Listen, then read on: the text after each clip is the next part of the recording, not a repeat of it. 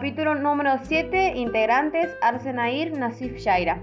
Estrategias transmedia para la gestión en red hacia un ecosistema combinado. De la crisis a la oportunidad.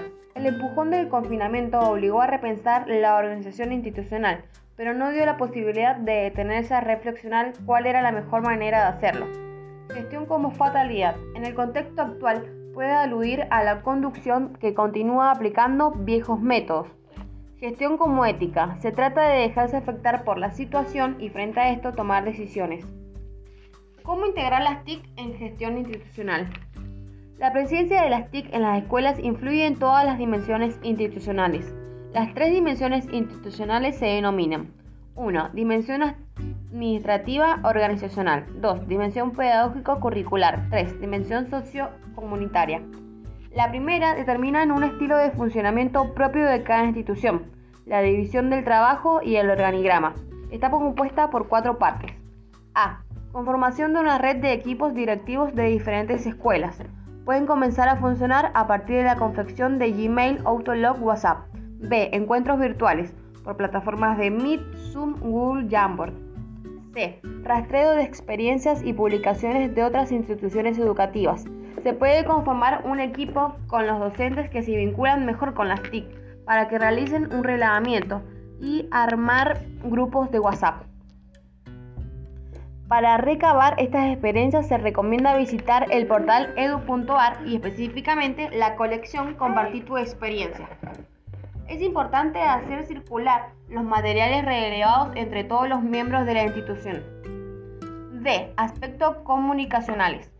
Correo electrónico es un servidor en red que permite enviar y recibir mensajes. Cartelera virtual. Se puede crear pizarras digitales para dar a conocer las actividades de las escuelas. Paddle. Mensajería instantánea, WhatsApp, Telegram, Signal. 2. Dimensión pedagógico-curricular. Características propias de la institución en relación a los procesos de enseñanza y aprendizaje, las estrategias pedagógicas y modelos didácticos, la forma en que se evalúan los aprendizajes, la formación docente, el vínculo con los estudiantes. A. Desarrollo profesional continuo. Es importante ofrecer una oportunidad de capacitación y desarrollo profesional que ayude a diseñar situaciones de aprendizaje en entornos virtuales y combinados, en el uso efectivo de las tecnologías. Se puede proponer una jornada de capacitación a través de encuentros sincrónicos, cursos cortos sobre diferentes temáticas vinculadas a las prácticas de la enseñanza en la virtualidad o al uso específicos de algunas herramientas de TIC. Se puede proponer a los docentes que compartan algún saber que hayan adquirido en la participación de estos cursos y capacitaciones.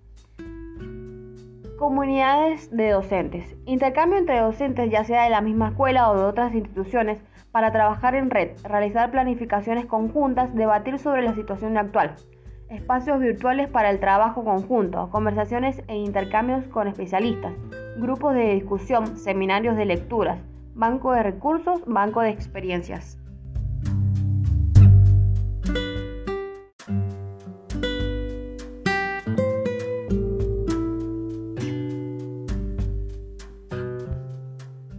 Dimensión sociocomunitaria.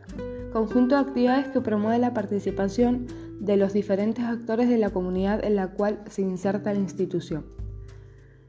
Variedad de canales de comunicación, llamadas telefónicas, organizar una hoja de ruta para los y las estudiantes y familias con las propuestas de trabajo para la semana, encuentros virtuales con la familia.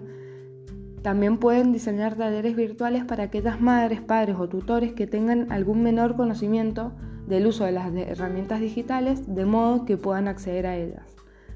Espacios virtuales para publicar la información, redes sociales, páginas web, bloggers. Establecer redes interinstitucionales. Es recomendable realizar un relevamiento de las instituciones cercanas a la escuela y confeccionar un registro con, con las características y áreas potenciales de intercambios a través de diferentes herramientas como listas de correo electrónico, grupos cerrados de Facebook, foros, etc. Se puede utilizar wikis que les permiten elaborar documentos o hacer aportes en forma colaborativa. Algunas recomendaciones a la hora de usar de usar y comunicarnos con las TICs sería ser coherente, cuidar el tono, combinar los distintos lenguajes, establecer puntos focales de comunicación, acordar pautas comunes, realizar minutas de las reuniones virtuales.